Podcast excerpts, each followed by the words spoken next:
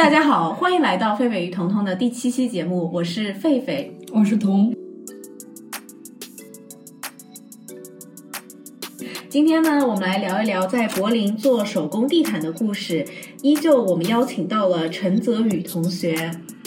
大家好，我是陈泽宇。Again，Again，好啦。嗯，然后陈泽宇同学呢，是一个攀岩教练，而且也自己开始做手工地毯。这个他有一个小的 studio，然后我们今天在他的 studio 里给大家录制这段节目。你的 Instagram 叫什么？啊，我 Instagram 叫 ZEO Point Studio，Zeu 泽宇，also Z E Y U。然后很快呢，这个泽宇同学也会开通他的小红书，大家也可以去关注他的小红书。我今天有听说有小红书挺好的，所以呢，Yeah，working on that。嗯、那么今天我们特别感兴趣，我们先来说一说你在柏林生活了多长时间了？我在柏林生活九年了，九年多了，你是几几年到一二年，一二年来的一？二年二月份，所以现在现在是九年正，多了。嗯，二月份。对。你在呃柏林上了高中对吗？对，我在柏林上高中，然后我嗯上了 Abitur，就是像中国的高考，然后我在上大学，我现在大学毕业了，你大学学的是什么专业？嗯，建筑学。你喜欢建筑学吗？对啊，我喜欢呢，但是我不能，嗯，我不能想象，就是我像，嗯，每天坐在办公室里面，然后十几个小时只看电脑，就相当对我来说的话，呃，上大学很很好玩，因为我们有很多很很好的 project，and it was really fun for me. But then, like, uh, I cannot imagine myself working in this area my whole life in office. So now you decided to do 呃攀岩和手工地毯。对，就是两个一起的话，这样的话比较随意，我可以也攀岩，我最大的嗯兴趣，然后我可以做手工地毯，然后两个的话比较 free。 So you don't 你不想要呃呃从早上 八点到晚上四点钟都在一个固定的工作，你想要更加灵活的工作时间。对，这样的话，如果我自己做地毯的话，我就是想去攀岩，我可以攀岩，然后攀岩回家了之后晚上也可以做，我可以比较随意，我就比较 flexible。那你是怎么接触到手工地毯这一块的呢？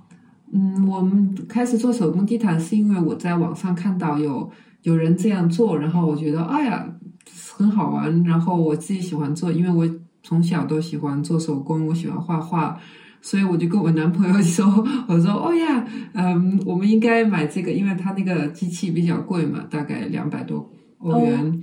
然后还有用的东西都很贵，所以我就跟他讲说，我们两个可以拼一起买。但是呢，我男朋友圣诞节的时候给我买了这个做我圣诞礼物。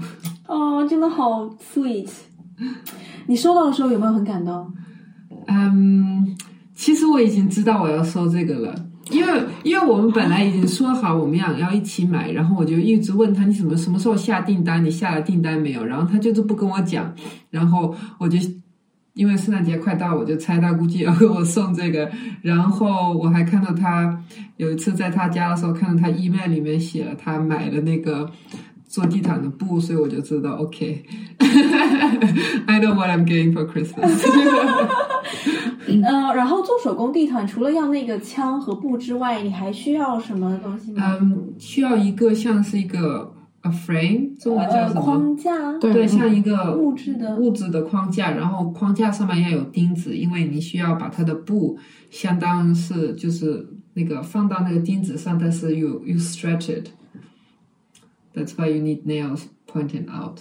Yeah，所以那个框子我自己做的。呃，去去建材市场买的木材，然后回家自己。对我家里有嗯可以切切木的木头木头的东西，你怎么会有切啊？就切木头的那个机器？呃对，我们就自己切，然后呢，自己嗯，自己把它自己装起来，其实也不是很难。整个装的过程大概花了多长时间？嗯，你看到我那个小的，嗯小的那个木框，大概嗯，小的木框时间长，因为我们当时不知道怎么装，然后也不太清楚需要什么东西，所以它大概花了两三天，但是那个大的，我大的那个木桩子大概现在是两米，两米长，两米高的。那的话，我们是相当于在一天自己做完的。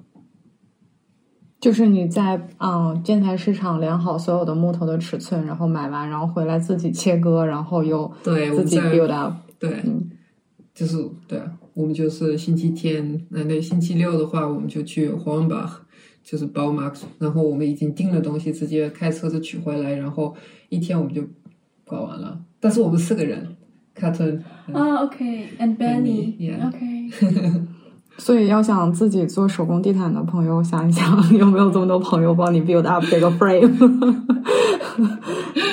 哎，你还要一个有没有那个切木头的要切木头的啊东西，对对对但你可以找我借，我住在柏林，平时不用，但你切手指都不怪我。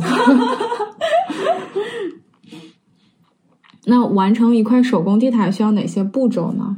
嗯，需要哪些步骤？就是最开始的话，you need to，嗯，你自己想它的 design 嘛，大概你是什么样子？你想你要买一样，你要买它那个呃毛线，你要多少？这样的话，一般来说你要自己猜大概有需要多少。但是呢，嗯，像至少我来讲的话，就是我我是一直在我在做的时候，我就会发现，哼，你，嗯，我想其他一个颜色，或者是像有一点不一样，和我以前的 design，所以呢，对我来说，我是总是很很长时间，我 我总是要在半途中，我得嗯重新买重新买新的毛线，因为我在想，不对不对，这个绿色肯定更好看，然后就是所以就是很长时间，但是一开始的话，你就是把它那个布要放在那个木框上嘛，然后你就扯着它让它很紧，然后你就用笔在上面画大记概记号笔在上面那个布上面画大概什么样子，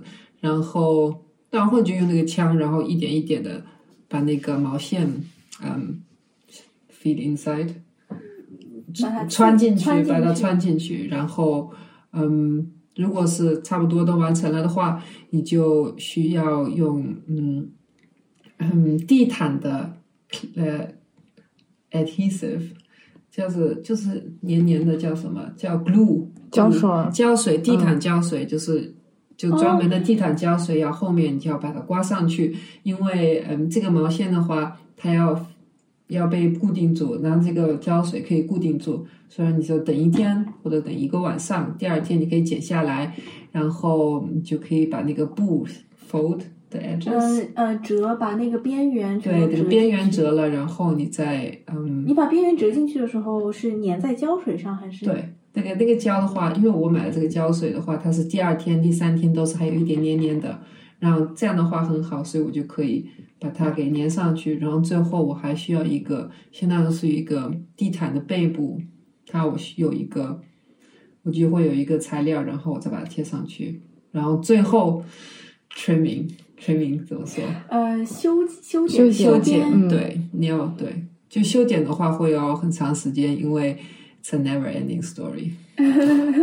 因为你永远都能发现还有还要剪的地方要剪的地方。Yeah. 所以你做的地毯是纯羊毛的吗？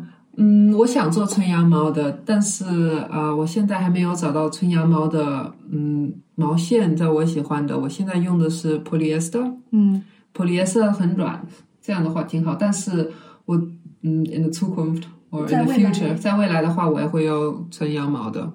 那这样的话，就是一个地毯的造价会更高了。对，那样的话，一个造地毯的造价会更高了。对，然后会比较硬，因为羊毛它比 polyester 要硬很多。嗯，我我这两天因为你做手工地毯，我在 Instagram 也有刷一些看，我看到有人有 thrifting 这个毛衣外套，嗯，你有看到过吗？嗯那种应该不是羊，不是地毯。就是 they do punch needle, I think。OK 就不一样的，嗯，但是你可以做这个，可以做很多东西。你可以做那 vase，呃花瓶，瓶，你可以做嗯 coaster 那个呃杯垫杯垫什么的，就是可以做很多东西。但你也可以用它的话做，相当于一个冬天的外套一样，也可以。我看到有人做这种类似的，那你是从几月份开始做这个手工地毯的？圣诞节然后，Yeah，从 从去年十二月份到现在，也不过就三个月的时间吧。对，你卖出去多少笔？可以透露一下吗？卖出去多少个订单？不太多，十个、十二、十十几个吧，十一、十二。哦，我觉得其实也还蛮多的了，因为刚刚开始哎，嗯。那那对啊，就是对于我来讲的话，是不能赚很多钱，但是 it's really fun。嗯，那你在卖这个十个左右订单的过程当中，有没有遇到一些你原来没有意想到的事情？嗯，对啊，就是我觉得就相当于我就是对我来说这是一个新的 business，那我从来没有做过的话，对我来说这有很多东西都是我没有想到的，相当于比如说，嗯，要寄东西的话。那如果现在在柏林，你要寄到英国的话，他们需要有 import tax。但是，嗯，因为英国现在脱欧单了，对，因为脱脱欧对啊。但是，嗯，买的人他们有时候不知道他们需要付这个，然后呢，他到时候就会不开心，然后呢，嗯，give me a bad review，给你一个坏的评价，对，给我坏的评价，但是。我是我也没有办法做什么，然后有时候我有记起来跟别人讲，然后呢，他每个人都知道他要付的，所以我就以为别人都知道，但是 it's not the case。然后再就是，如果你要寄东西的话，嗯，那个 Versand DHL，呃，就是快递快递对物流的话，他们有时候不太靠谱，然后嗯，顾客不太开心，但是。我我什么都没办法做，因为我已经及时寄出去了。之后发生的，我相当于是没有办法管理。但是 但是大部分呃顾客都是很开心的。我知道你现在在做这个地毯的过程当中，你还开始做，就是把地毯变成边框，开始做镜子。对。那你在镜子的这个运输过程当中，会不会发生镜子破碎的这种问题？I know. So the first two mirrors that I did, which was 呃就是我做的最。最开始做的两个镜子是我最喜欢的，然后嗯，我寄出去了之后，他们两个都破了。然后顾客的话，他们很嗯很好，他就跟我讲，我再寄过一句一个就行了。然后我也寄了，然后之后的话我都装好了，就是真的是相当是像坦克一样包的很大，但是这个的嗯坏处就是那个物流费物流费会变得很高。因为那个包裹变大了，然后嗯，Yeah，and then for me，对我来说，我做两个镜子，然后加付两次付邮费，相当于是我两个镜子是一分钱不赚，然后有一个是去 USA 的，所以相当于我还赔钱，因为他寄到 USA 的话，一个包我就要六十块，六十欧元。哇，你的镜子都远渡重洋到美国了耶！大部分人买的都是美国人或者是英国人，我不知道，可能因为他们有钱了。I don't know。啊，ETS 本来也是那个，就是就是在美国特别 popular，然后我这边有很多客户也是从美国那边要的，嗯嗯嗯。所以有钱人的话，对他们来说还 OK，但是啊，对我来说太贵了，反正。物流六十块钱呢，我的天呐！这个都是我觉得，嗯，就是这样聊下来的话，你其实我原来看到的只是你做手工地毯这个手工方面，但其实，在手工的背后还蕴含着很多很多自己对啊，每天然后像我的话，我还自己有嗯有 print。呃，打印我有打印自己我的小标签，像贴纸一样，然后我可以放在包裹上，这样看起来很好看，就比较专业。然后还有买嗯漂亮的彩色的纸，这样的话我包裹的话，顾客呃顾客打开了包裹是很漂亮的，也不是就是 we love，you know 那个 it's really cute and it's made with love。所以呢，大部分顾客他收到之后都很开心的。前段时间情人节有顾客在你这里帮女朋友买吗？有啊，他其中一个男的，英国的，他给他女朋友买了那个紫紫紫色的镜子，然后我及时送过去了之后，它破了，所以我再做了一个，情人节两三天后才到，但是他实在很，他也很开心，因为那个人很友好嘛，我跟他讲对不起，然后他跟他女朋友男朋友女朋友讲了这个关系，然后。嗯，几天之后得到了之后，他们还是很开心的。Oh, this is a nice story.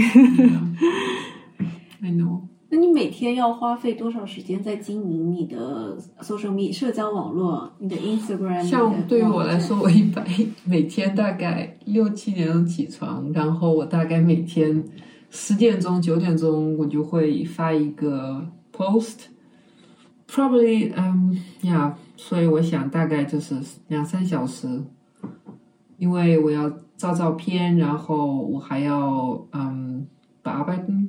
呃，就是编辑编辑他的照嗯片，然后我还要想我要写什么，然后 hashtag blah blah blah。那就是自从你开始做手工地毯之后，你觉得你的生活受手工地毯这个影响有有一些其他的改变吗？或者这个手工地毯做手工地毯的过程对你有一些什么改变吗？嗯，他让他让我知道，就是嗯，就是自己开一个 business 是很难的。现在我就知道了，嗯，工作很很很辛苦的。那你有想回去做 architecture 吗？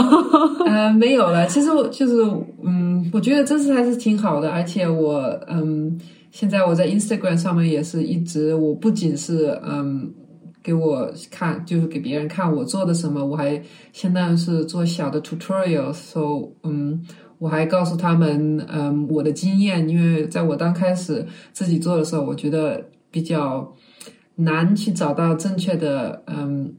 信息，然后这样的话我就会浪费很长时间自自己自己试，所以呢，我现在相当是想就是嗯帮助新手，嗯让他们自己做，他他们在做地毯的时候就比较简单一些，所以没有。嗯，如果在柏林的小朋友有想学怎么做手工地毯，也可以联系泽宇。Yeah，对你后期会开对，呃，我会开呃 workshop。workshop，summer right right right right。如果 co 嗯，如果 corona 没有那么严重的话，但是不仅是的话，你们要有问题可以给我写一个信息，嗯，对啊，我都会按都会回答的。关注小红书或者 Instagram，然后给你对写一个信息。对，嗯，而且我们知道那个泽宇这边也自己 launch 了他们自己的网站，然后我们也会把网站的信息放在 podcast 下边，然后大家感兴趣的话都欢迎过来看一看。嗯，对对对。谢谢啊。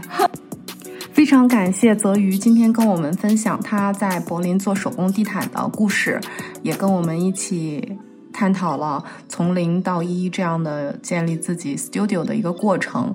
也感谢 Podcast 前面的小朋友收听我们的节目。如果您有更多的问题，可以联系我们。谢谢，欢迎下一期继续关注我们。